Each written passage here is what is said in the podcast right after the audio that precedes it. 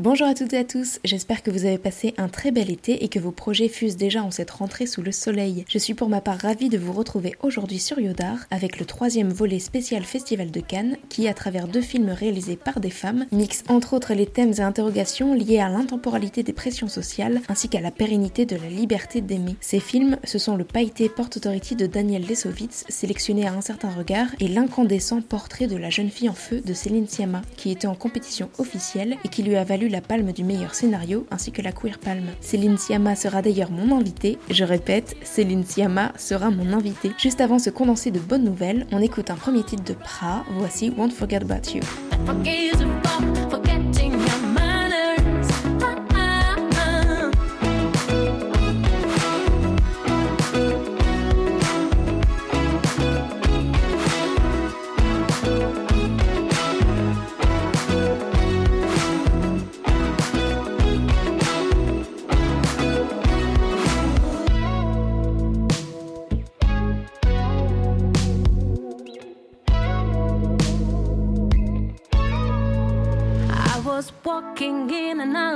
When I saw his staring spell, I thought, let's get him out of my way. When he said he wanted me to feel well, now it wasn't about the money.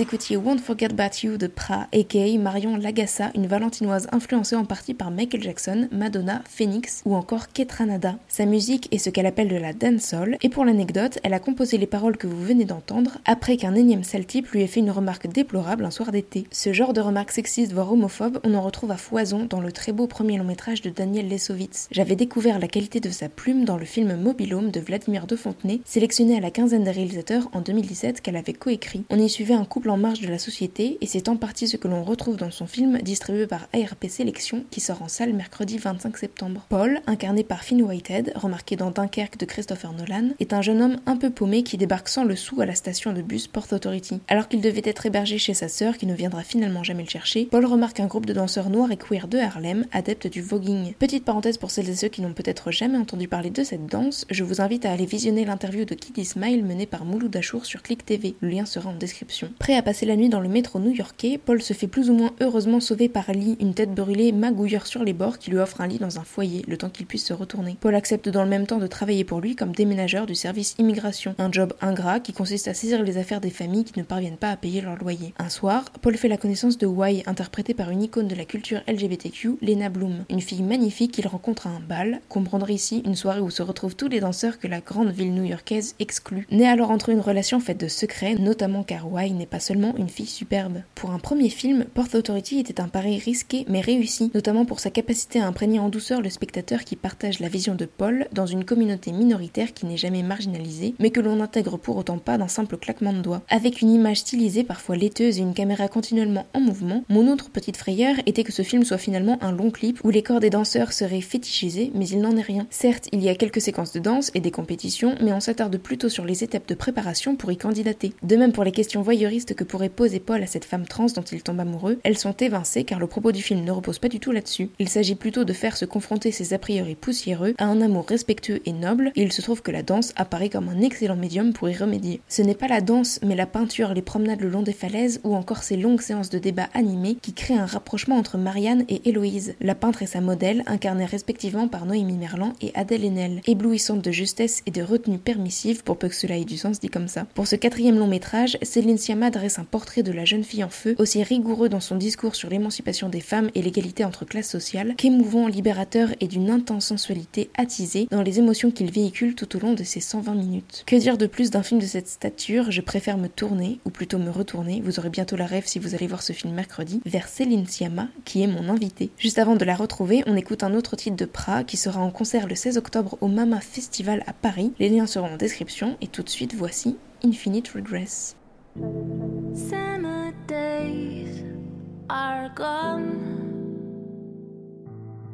All the thoughts are now gone, left vulnerable. No more heat nor seaside from a mistake.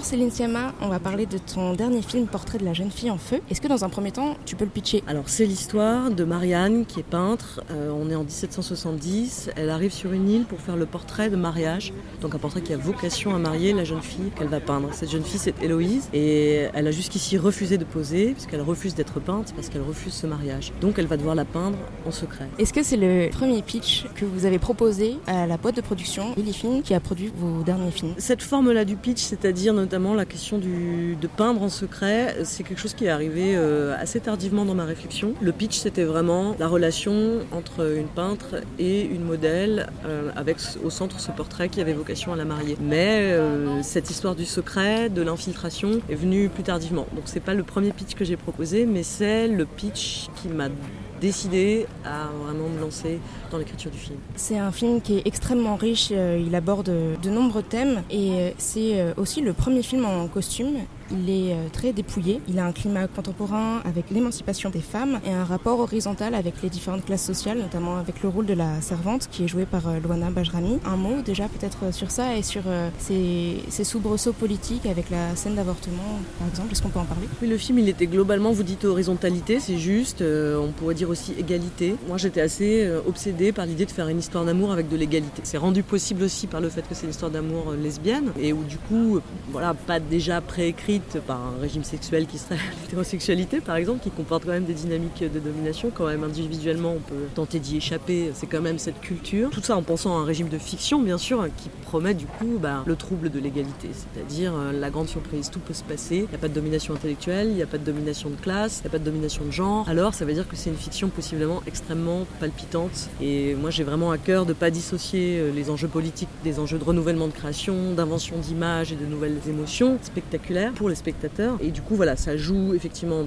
dans le dialogue amoureux et ça joue aussi dans le dialogue avec effectivement ce personnage de, de jeune servante. Il va y avoir une dynamique de sororité, d'amitié, de solidarité entre ces personnages qui ont cette opportunité de vivre comme ça dans une, dans une enclave à un moment. L'autorité, la mère d'Héloïse est partie, elles sont sur une île, il n'y a, pas, a pas de cadre et d'un coup elles peuvent inventer leur, leur relation. Donc le film, il, raconte aussi ça. La place des corps et le regard qu'on leur attribue est également extrêmement présent. J'aimerais maintenant qu'on parle un peu de cette rencontre entre ces deux femmes et ce désir qui est toujours latent, très érotisé. Comment vous l'avez construit et, mis en place? Alors il y avait deux dynamiques que j'avais envie de, joindre dans le film. C'était vraiment le grand enjeu de, l'écriture. C'était une dynamique du présent, c'est-à-dire la chronique pas à pas d'un amour, d'un désir qui naît dans une espèce de combustion lente, ça, où les personnages mettent du, voilà, du, à se séduire, à, s'aimer. Et puis il y avait une autre temporalité qui était celle du souvenir d'une histoire d'amour, puisque c'est un grand flashback. Ces deux temporalités finissent même par se contaminer dans le film. Et donc il y a ces deux régimes. Euh, la lente chronique, patiente chronique du désir, et puis euh, une philosophie de l'amour, une politique de l'amour, l'empreinte de l'amour. Qu'est-ce qui reste de nos histoires quand elles sont achevées, en tout cas dans leur incarnation, quand on est séparés? Et c'est ces deux choses-là qui, qui dialoguent dans le film. Donc c'est comme ça que je les ai construites, en étant du coup très très attentive à ce que racontent ces deux régimes temporels. Et donc vraiment très simplement aussi sur le, désir, bah, c'est le plaisir du cinéma de voir une histoire d'amour qui naît, comment on se regarde, comment on est étonné, surpris par l'autre, comment une histoire d'amour aussi se fonde sur euh, les, débats, euh, l'intense admiration intellectuelle qu'on peut avoir pour l'autre. Et donc de sortir du principe, il y a un beau principe de cinéma qui est celui de la comédie sentimentale où euh, il y a une évidence et possiblement parfois même des amours qui naissent sans, sans juste justement euh, être animé sans, qu'on assiste euh, aussi à, oui, au débat intellectuel, aux polémiques. Et, comme le film raconte, c'est une histoire d'amour et de création, euh, elle collabore artistiquement. Et ben, il y a vraiment, le dialogue amoureux et aussi un dialogue Vous avez anticipé ma prochaine question qui était justement sur cette collaboration artistique, puisque le personnage incarné par Ada Lenel, pour moi en tout cas, n'est pas une muse, mais elle participe vraiment à cette création du tableau. Est-ce que vous pouvez en dire un mot? Oui, alors elle, elle n'est pas une muse, effectivement, dans le sens, dans l'accès qu'on donne du terme de muse, c'est-à-dire euh, une femme euh, fétichisée, euh, assez passive, observée et qui serait inspirante, mais uniquement par la, pure grâce de sa présence. Mais ça, je pense que ça n'existe pas. Je pense que les muses de ce type n'existe pas, que c'est une, façon qu'on a eu de raconter la place, une des places des femmes dans l'histoire de l'art, parce qu'elles ont été créatrices, elles ont été romancières, elles ont été peintres, elles ont été musiciennes, et elles ont été aussi les collaboratrices des artistes, des modèles, des, des compagnes, des sœurs, qui étaient les cerveaux des œuvres. Et le film entend remettre euh, le modèle à cette place-là de co-création, Et on est dans une dynamique de, Voilà, moi, ce qui était extrêmement marquant quand je me suis documentée pour, pour le film, c'est la dynamique, non pas d'oubli, mais d'effacement du corpus de ces peintres femmes. Et on, a la chance aujourd'hui de vivre un mouvement, pas forcément très puissant en France, mais bon, on, est toujours un peu à la traîne. Mais euh, l'avantage du cinéma, c'est que ça voyage et que ça importe des discussions, même parfois même des discussions qui commencent en France. Mon film est français, mais euh, s'exporte. Et puis on espère que ces discussions vont arriver jusqu'ici. De réhabilitation, euh, de, des dynamiques qu'on peut appeler des dynamiques her story plutôt qu'history, où on, on, revisite, réhabilite la place des femmes dans, la création, dans l'histoire de l'art. Et j'espère que le film participera de ce mouvement. J'aimerais qu'on parle des modèles ou alors plutôt des références qui ont pu euh, peut-être vous inspirer. J'ai pensé à Titanic, mais aussi à la leçon de piano et euh, également aussi à Call Me By Your Name de Luca Guadagnino avec euh, voilà, un, discours qui est parfois un peu comparable. Alors on n'est pas du tout là-dedans, mais il y a quand même quelques similitudes. Est-ce que c'est juste ou il y en a d'autres peut-être? Oui, c'est des références qui reviennent souvent, en tout cas dont on me parle. Alors autant c'est vrai que Titanic, la leçon de piano, c'est des références euh, assumées dans le sens auquel j'ai songé. Euh, Titanic, notamment pour la structure, hein, qui est aussi euh, à la fois la chronique d'un amour qui naît dans un huis clos et, en même temps la, longue résonance d'un amour dans le temps hein, et un amour qui est émancipateur. La de piano, de toute façon, Jane Campion reste un modèle quelqu'un avec qui on a envie de dialoguer, j'ai envie de dialoguer. L'arrivée, l'entrée inaugurale du personnage principal sur cette plage n'est pas sans évoquer euh, son piano. il y avait, une envie de, sororité entre les films. Et Colby Bayernem, alors pour le coup, le film était déjà écrit quand je l'ai vu et, euh, et j'entends je, notamment qu'un plan en évoque un autre. Et donc je, voilà, je l'accueille. J'aime beaucoup beaucoup Timothée Chalamet. je, pense que c'est un acteur important qui j'espère qu'il va, va prendre la place qu'il mérite. Par rapport aussi aux différentes temporalités et à cet amour euh, naissant, il y a la convocation du mythe d'Eurydice. Est-ce qu'on peut en dire un mot? Déjà, je suis ravie que vous disiez mythe d'Eurydice parce qu'on dit généralement mythe d'Orphée c'est peut-être une bonne façon de vous répondre à votre propre question dans son énoncé. Euh, c'est vrai que le mythe d'Orphée court un peu dans le film parce qu'il est déjà lu par les personnages et débattu avec cette question de pourquoi il s'est retourné. On est, dans, quasiment dans une situation où les personnages regarderaient Netflix et débattraient du, cliffhanger qu'ils viennent de voir. Et puis, euh, voilà la question du souvenir d'un amour euh, qui est au cœur de, cette dynamique du, mythe euh, orphique, mais aussi le point de vue d'Eurydice, quoi. Le point de vue d'Eurydice, le point de vue de ce personnage féminin dans cette histoire. Et, nos personnages se posent cette question. Voilà, le film, il est joueur avec, avec cette idée-là. Vous convoquez euh, différents médiums plastiques, différents arts, et la place de la musique, euh, moi, m'a bouleversée, puisqu'elle est rare et précieuse. Il y a une excellente séquence a cappella, chantée par un chœur de femmes, et j'insiste sur le mot chœur. Dans Bande de filles aussi, il y avait une séquence euh, magnifique où la musique explosait avec différentes interprètes. Voilà,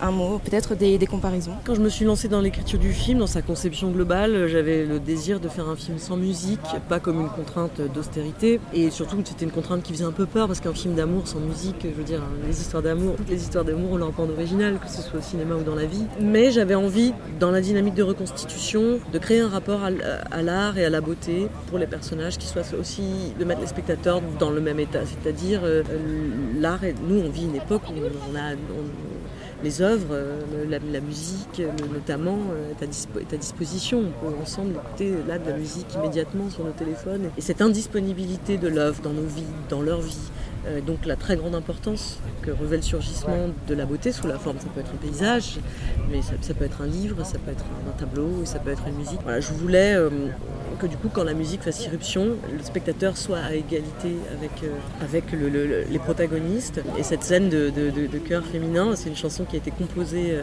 pour le film, c'est polyphonie, polyrythmie. Et c'est une chanson qui a été écrite par Parawan, comme mes précédentes musiques de films, et par Arthur Simonini, qui faisait les, cordes sur Bande de filles et qui est, venu en, voilà, un duo de composition. Euh, et c'est une scène qui évoque aussi les sorcières, c'est-à-dire voilà, ce qu'on a nommé les sabbats, c'est-à-dire des, réunions de femmes qui possiblement faisaient la fête autour d'un feu parce qu'il faisait froid, et puis qui échangeaient des savoirs, des herboristes, des, sages-femmes, des, savantes, des sachantes. Euh, et, la musique vient comme ça euh, appuyer sur cette mythologie de la sorcière, tout en en faisant une du quotidien. Comment on filme la peinture dans votre film, je crois que vous avez fait appel à une peintre qui s'appelle Hélène Delmer. Et euh, pour vos précédents films, la chef opératrice était Christelle Fournier, mais pour celui-ci, c'est Claire Maton. J'imagine que là encore, c'est une collaboration entre, entre vous trois. Est-ce qu'on peut en parler? Oui, c'est vraiment une collaboration entre nous trois. Moi, j'avais euh, la peinture, c'était un chantier vraiment très très compliqué, enfin très compliqué en préparation, parce qu'en réalité, à la prise de vue, moi, j'avais décidé que je voulais pas montrer quelqu'un qui peint en time lapse, ou je voulais montrer des moments de travail. Donc, on tournait des plans séquences, et il y avait avec la volonté de ne pas couper, et de montrer à chaque fois un temps de travail. Le plus grand enjeu, c'était d'inventer cette peintre, comment allait-on l'inventer, qu'est-ce qu'on allait désigner comme moment de travail à filmer, quel allait être son style? Et, moi, j'avais envie de travailler avec une peintre contemporaine qui aurait l'âge du rôle, plutôt qu'avec des copistes ou des peintres de cinéma qui auraient ce savoir-faire, ou on aurait aussi pu prendre le corpus d'une de ces peintres euh, qui a été euh, effacée et euh, lui redonner vie. Mais comme on est en 2018, comme on allait inventer cette peintre, voilà, j'avais envie de collaborer avec une artiste d'aujourd'hui. J'ai rencontré le travail d'Hélène Delmer sur Instagram. Elle a 30 ans, elle vit à Lille, elle, est plutôt, elle a plutôt appris l'huile dans une technique qui sont plus du 19e siècle. Donc il y a, d'ailleurs le, quelque chose d'un peu avant-gardiste possiblement dans, le corpus de notre peintre. Et hum, effectivement avec la chef opératrice, on l'a beaucoup regardé travailler et elle était toujours là sur le plateau, elle a fait tout le tournage, elle peignait en même temps. En plus on devait peindre de multiples étapes du même tableau parce qu'évidemment on ne tournait pas forcément dans la chronologie et elle était la doublure et, elle était également une espèce de coach pour Noémie Merlang. On tournait systématiquement d'abord elle qui peint puis Noémie, le contre-champ sur Noémie qu'il avait voilà, observé et qui pouvait du coup euh, l'incarner euh, avec euh, forte de ça. Bah, merci beaucoup. Merci à vous. Vous écoutiez Infinite Regress de Pra et je remercie infiniment Céline Sciamma, rencontrée au Festival du film francophone d'Angoulême. Le lien de la bande-annonce de son film est en description et je vous invite plus que jamais à vous rendre en salle mercredi pour le découvrir sur grand écran. Yodar, c'est fini, mais on se retrouve demain avec une interview d'Adèle Haenel et Noémie Merlan qui nous parleront respectivement de leur rôle dans Portrait de la jeune fille en feu. Très belle soirée